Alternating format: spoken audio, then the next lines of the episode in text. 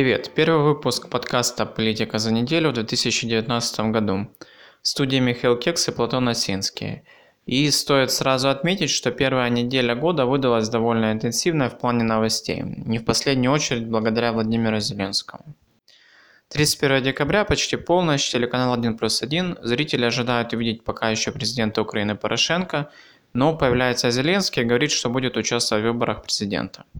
И тут началось. Порошенко задеть легче, чем ребенка. Он перекидывает все силы всех своих парохоботов на Зеленского, забывает о Тимошенко, отставляет в сторону обиду на Кравчука и в бой. Платон, какие у тебя мысли относительно этого события? Ну, э, я хотел бы отметить в первую очередь то, что Зеленский имеет право выдвигать свою фигуру как претендента на должность э, президента Украины. Почему, собственно, мы имеем право это говорить? Потому что эта э, медийная фигура, она имеет достаточно высокую узнаваемость. Она имеет очевидную поддержку господина Коломойского. Э, однако это достаточно неоднозначная фигура, и для ее обсуждения, очевидно, потребуется, может быть, отдельная передача. Я хотел бы отметить, что интересный тезис о том, что президентом должен быть Э, порядочный человек.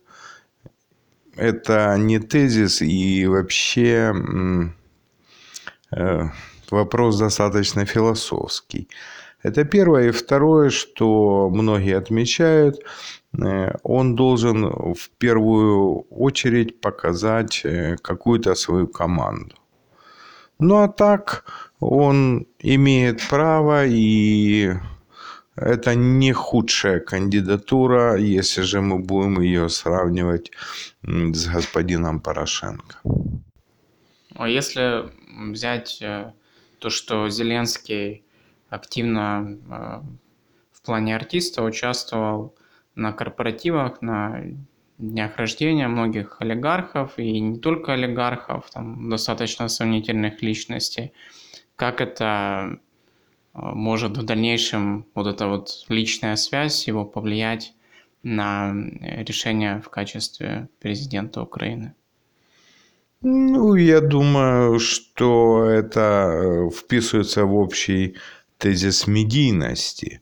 То есть он узнаваем, и он э, ну, достаточно понятен как шоумен. Ну, а что там будет дальше и какие будут договоренности, это мы не знаем. Хотелось бы увидеть несколько расширенные тезисы о том, что он хочет, и увидеть хотя бы ну, какую-то команду, которая будет э, помогать ему выдвигаться в президенты. Тезис э, о том, что мы наберем сейчас волонтеров, он работает действительно большое количество людей, судя по прессе, записалось и хотят это делать, но э, главное не наличие волонтеров, а главное это все-таки команда, которая будет э, реализовывать основные тезисы, которые будут э, поставлены во главу угла. Ну, насчет количества людей тоже существует э, достаточно много вопросов. Уже и найден скрипт э, на сайте, который, который вне зависимости от времени Э, одинаковое количество людей записывается. И, ну, то есть достаточно примитивные методы из социальной психологии используются. Нет, ну, следует отметить э, то, что в обществе существует действительно запрос на какие-то новые фигуры. Мы не сформировали никаких систем Поэтому ну, какое-то количество людей он по-любому наберет. Не только как бы заявленные там 120 тысяч. Ну, достаточно там тысяч 50 каких-то волонтеров, которые за ну, достаточно не, небольшие деньги смогут помочь. И все, вопросов нет. Э, хотел бы пройтись по четырем основным месседжам, которые парахоботы проталкивают в отношении Зеленского. Первый – это как человек без политического образования может стать президентом. Второе – это не в шоу играть. Третье – президент – это главнокомандующий, шутки неуместны. И четвертое, как итог всех предыдущих месседжей, Зеленский клон. В дополнение также нападки на Зеленского, использующие противоречия с лозунгом Порошенко «Армия мова вира», Томас Термос, Кадыров и многое другое. Платон, в чем право, в чем нет? Проблематика политического образования – это не обязательно. Почему? Потому что человек должен прежде всего быть достаточно мудрым и двигаться в логике какой-то системы, которую он для себя представляет. Если же мы отметим таких исторических личностей, как генерал де Голь, который был сугубо военным и не имел никакого политического образования, а создал новую французскую республику буквально с нуля, показывает, что никаких проблем с этим нет. И э, это не в шоу играть, президент главнокомандующий. Э, во-первых, эм, функция этого главнокомандующего сейчас по закону э, достаточно формальна.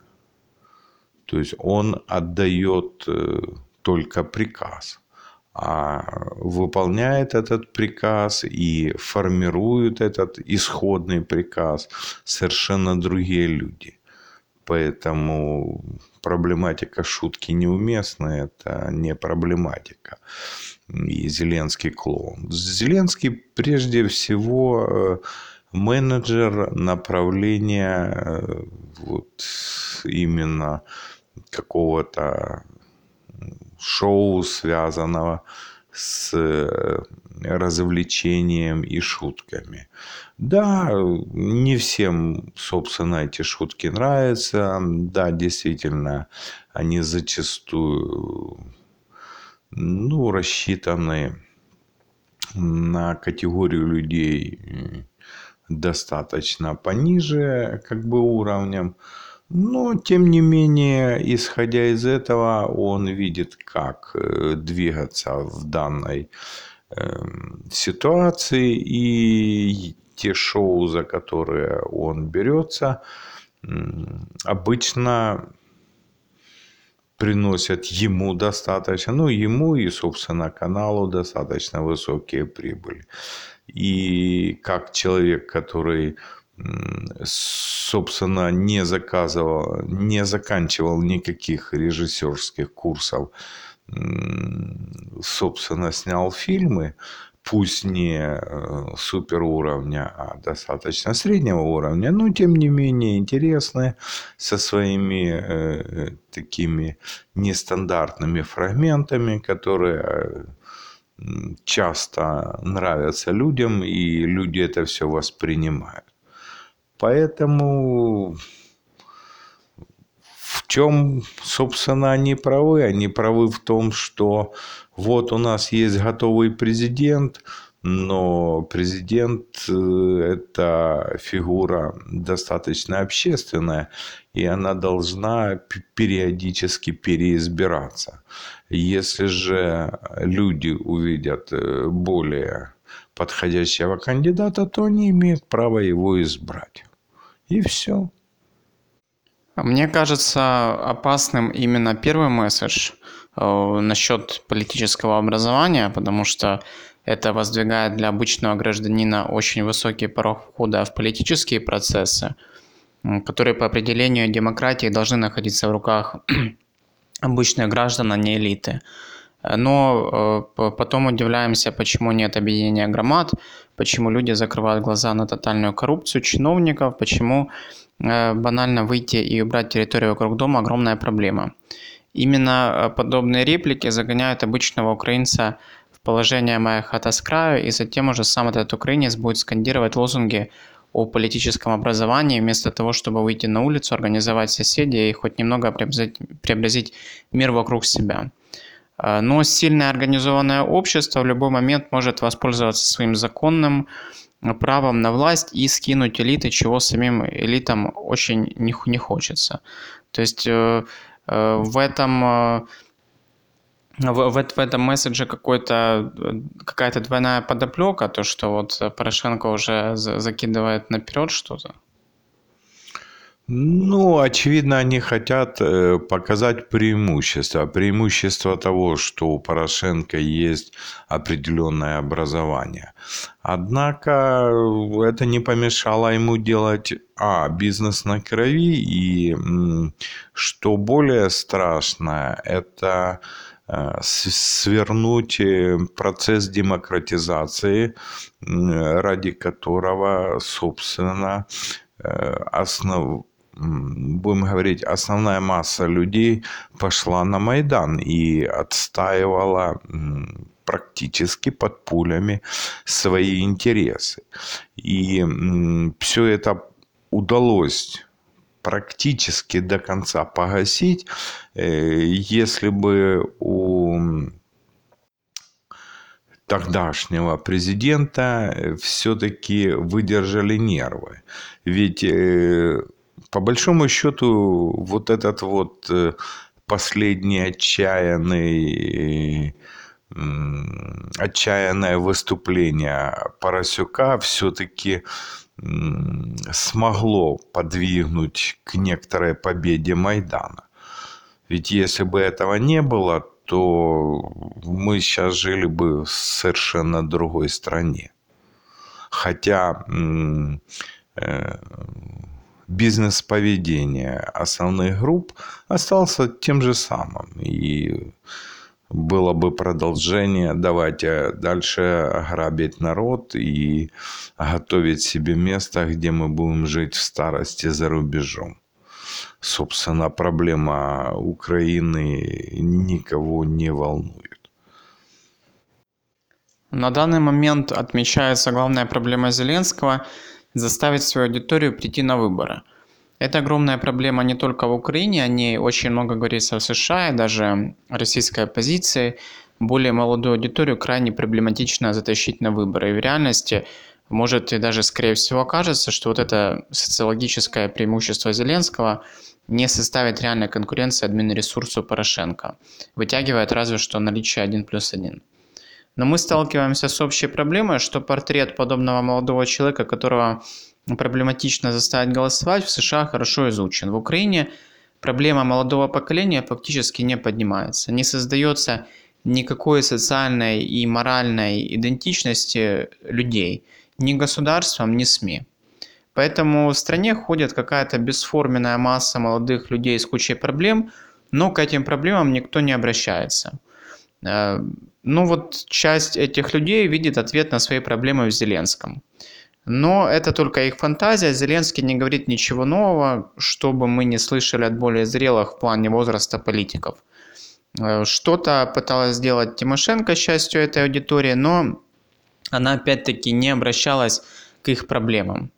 Где украинские Берни Сандерс и Джереми Корбин? Они прячутся или их просто не может быть в современной Украине? Ну, к сожалению, следует отметить, что эм, некоторые новые ростки, которые появились после Майдана, были достаточно э, тщательно зачищены господином Порошенко. И эм, ну, это связано с тем, что он пришел как временщик и, собственно, хочет уйти как временщик. Но тот новый лидер, который, собственно, должен появиться, он действительно должен в первую очередь обратить на такую проблему, которая отсутствует на Западе. Это проблема новых политиков и их подготовка. Обычно подготовка политиков – это все равно, что получение образования человеком. Э, для этого человек сначала заканчивает школу, после обычно идет высшее учебное заведение, э, идет дальше, может быть, там э, в аспирантуру и так дальше и тому подобное. И всю жизнь он учится. И наличие серьезного качественного политика – это проблема в первую очередь его подготовки. То, о чем мы обычно слышим, когда мы сталкиваемся с политиком на Западе.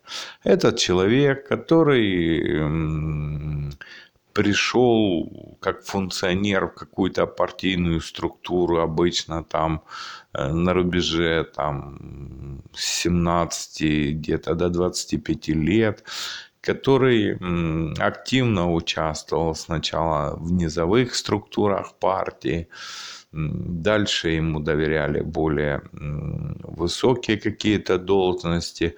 Он показывал, что у него достаточно высокая, может быть, харизма, у него э, есть э, логика построения команды, логика управления этой команды для того, чтобы команда объединенно добивалась каких-то целей. И только после этого он попадает уже на некоторый полугосударственный уровень, дальше уже как получится. Но для того, чтобы он попал на уровень э, уже государственного какого-то политика, он сначала проходит э, достаточно Э, достаточно долговременную как э, подготовку на более низких структурах. Почему, собственно, э, проблематика формирования общин – это проблематика, которая необходима прежде всего власти. Почему? Потому что на этом новом общинном так называемом уровне будут, э, это будет как некоторый фильтр для политиков более высокого уровня.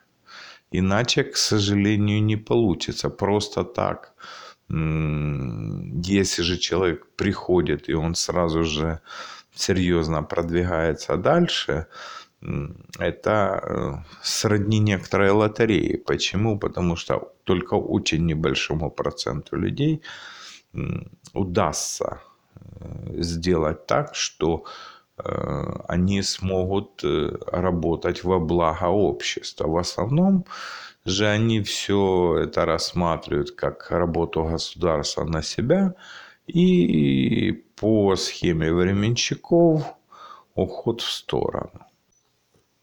По информации телеграм-канала Рада Шелом, Евгений Мураев играет на стороне Порошенко против Зеленского.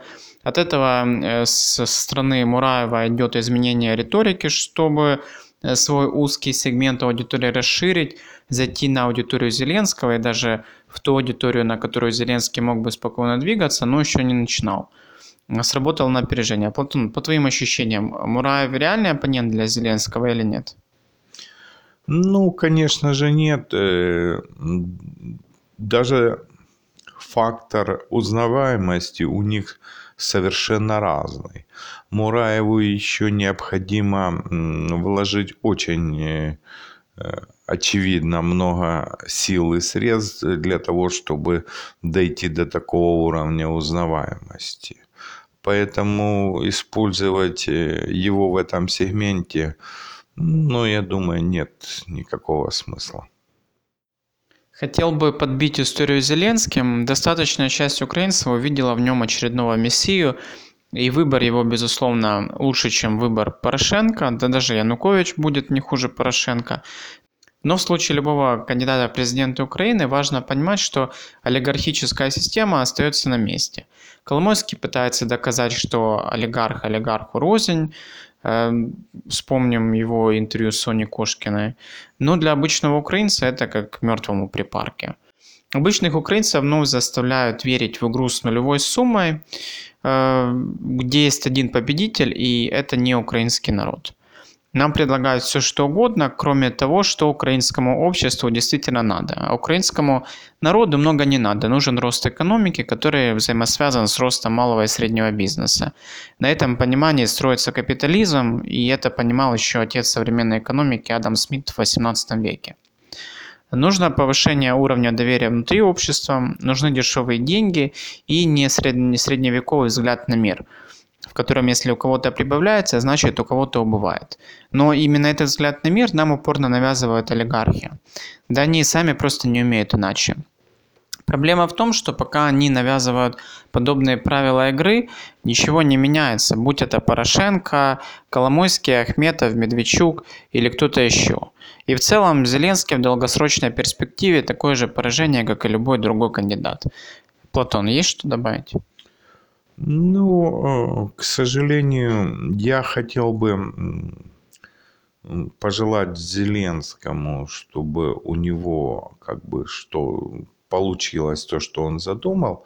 Однако в первую очередь хотелось бы э, отметить, что да, это действительно э, очевидно фигура лучше, чем Порошенко, но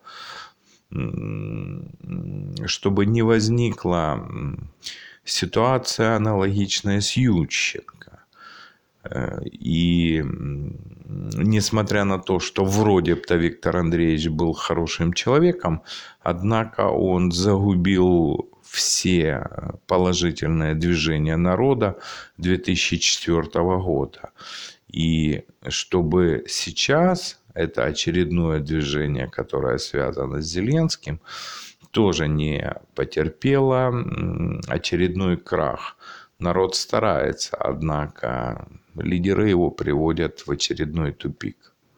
Но в случае Ющенко можем рассматривать какую-то конспирологию, потому что э, параллельно в то время э, работал Манафорт, э, который был заинтересован в том, чтобы разрушить украинское общество, потому что, ну, там, не, не, не будем забывать э, бестселлер экономический Why Nations Fail, который как раз э, э, и демонстрирует, что э, разрушенные экономические, социальные, политические институты ведут к консолидации управления страной там, в одних олигархических руках, и олигархи, и, в принципе, истеблишмент э, заинтересован в том, чтобы в государстве не было сильного социума.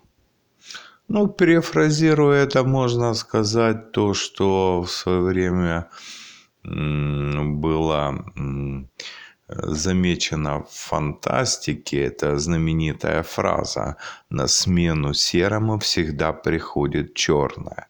Ну, кстати, в истории это тоже моделировалось в некоторой аналогии, допустим, тот же самый фашизм. Это было то же самое.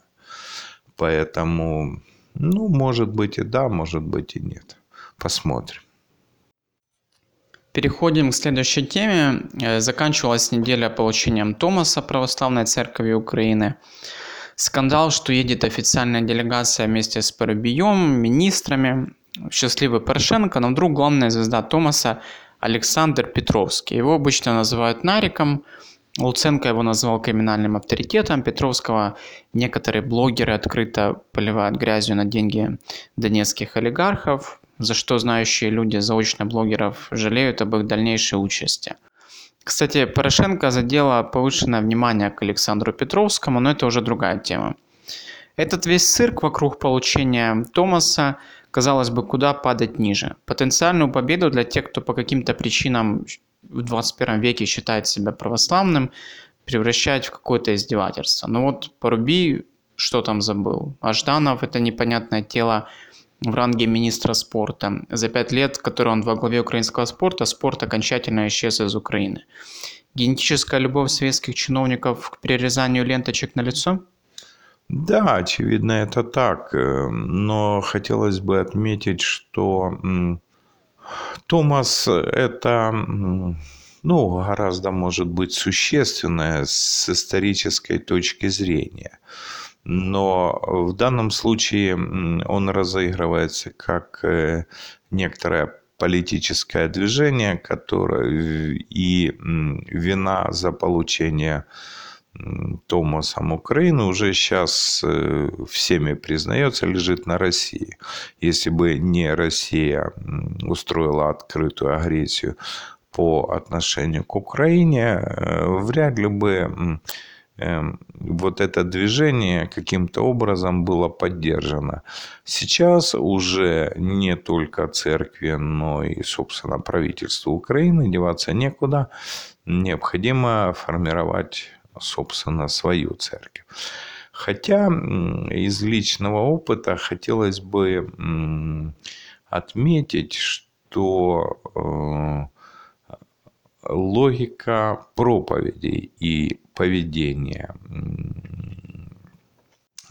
различных эм, будем говорить так, э, поповы или же служители культа Московского патриархата и Украинской православной церкви, которая сейчас получила Томас, как бы уже когда объединилась, она существует. И э, логика, которая была связана э, с Москвой, это была логика «вы все каким-то образом виноваты и вы должны слушаться проповедей.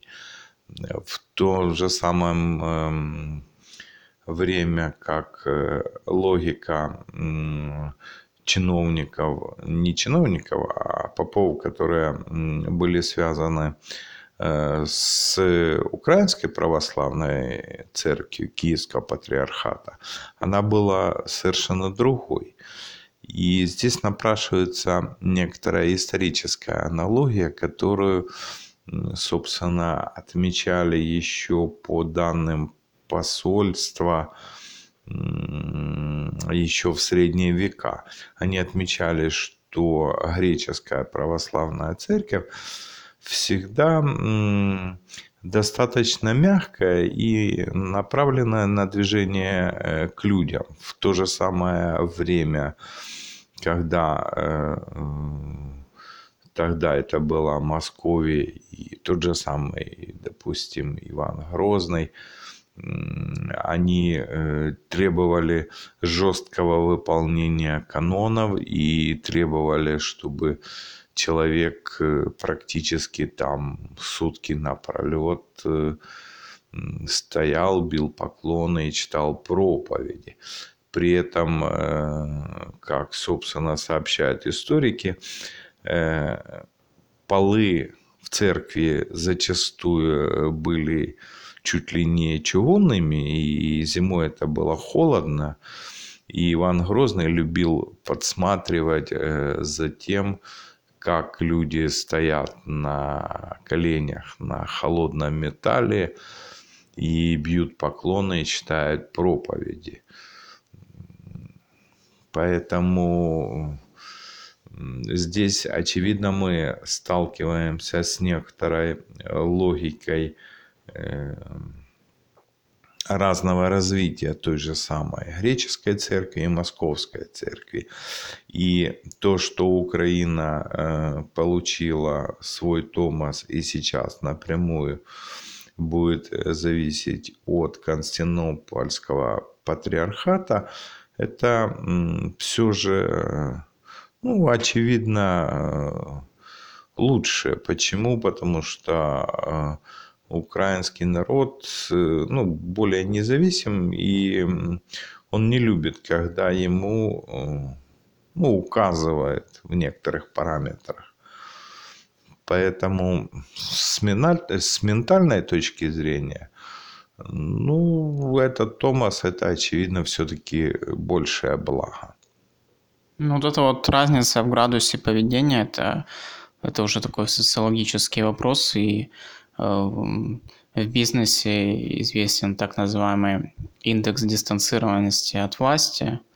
И вот как раз э, чем он, э, чем он выше, тем вот это вот такое вот жесткое армейское поведение больше проявляется. И вот как раз Э, в России, в Азии он высокий, и там, в, более, в более западных странах он, он ниже, и э, люди э, вне зависимости от должностей, которые они занимают, у них связь ближе. Чем более структурированная власть. Но более структурированная власть и ее выигрыш всегда ну, преимущество, имеет свои преимущества только на первых максимум двух шагах. После она проигрывает, так как э, идет игра с отрицательной селекцией. А когда мы имеем дело с э, более мягкой, но более правильной логикой, мы тогда приобретаем понятие как раз положительной селекции. И вот это вот э, различие в э, некотором поведении церковнослужителей, очевидно, все-таки это подчеркивает. Ну, это напоминает Super Chicken Model. Тогда эволюционный биолог изучал цыплят и провел Следующий эксперимент, он выбрал группу среднестатистических цыплят и не трогал их на протяжении шести поколений. Э, ну, затем исследователи, исследователь также создал э, группу продуктивных э, цыплят, и в итоге обнаружилось на, на масштабе там, нескольких поколений, что вот эти вот супер цыплята наиболее продуктивные, которые вот такие индивидуалистические, они склевали друг друга. А те, которые вот э, в среднем такие обычные цыплята, они себе нормально жили, нормально развивались. Ну, это достаточно дальняя аналогия. Здесь, собственно, э, разговор-то немножко о другом, о том, что жесткая иерархическая структура всегда генерирует серость. Э, так как э, в данной структуре э, любой начальник боится, чтобы его подчиненный не был умнее его и успешнее его. Поэтому он подбирает не своих лучших и буду не лучших сменщиков для себя, а обычно худших сменщиков для себя, на фоне которых он, э, собственно, выигрывает. Более мягкие структуры всегда они отличаются тем, что э, нет как бы официально э, какой-то жесткой структуры и имеет право на жизнь несколько линий, которые могут между собой каким-то образом конкурировать. И вследствие э, вот этой конкуренции выходит, э, если же выходит победителем один, он является действительно более сильным. Но это на этом шаге. А на следующем шаге ему предстоит э, конкуренция с соседними более сильными лидерами. И это все движение, оно э, кроме лучших результатов приводит к тому, что цена победы и цена поражения в данном случае достаточно невелики. Это все превращается в как э, в некоторую аналогию с некоторой игрой, э, результатом этой игры является то, что достигается э, максимально лучшие результаты. Это имеется в виду э, наиболее оптимальное решение равенства Нэша из теории игр? Ну да, собственно, имеется в виду вот это.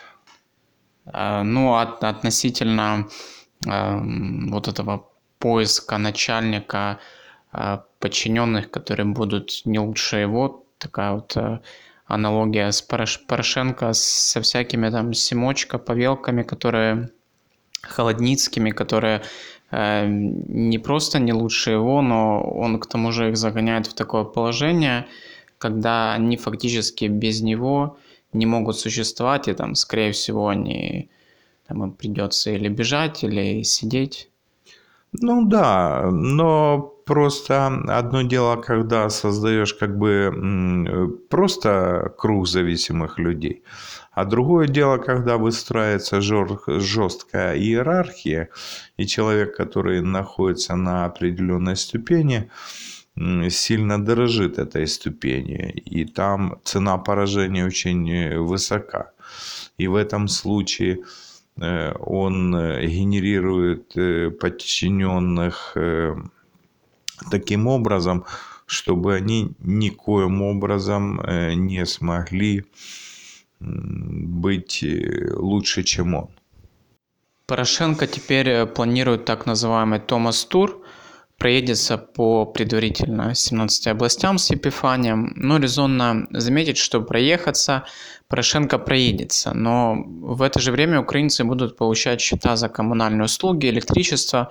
Э, Платон, что для обычного украинца в итоге победит кошелек или сомнительная победа в лице Томаса, который на самом деле означает лишь смену хозяина с Москвы на Константинополь? Ну, э, я выше сказал, что, собственно, смена хозяина с Москвы на Константинополь, она немножко в ментальном уровне другая. Но, к сожалению, на данном этапе, когда народ и, и так э, достаточно уже перешел некоторую черту бедности, э, кошелек, очевидно, все-таки будет побеждать. Почему? Потому что наличных денег не остается у людей совсем.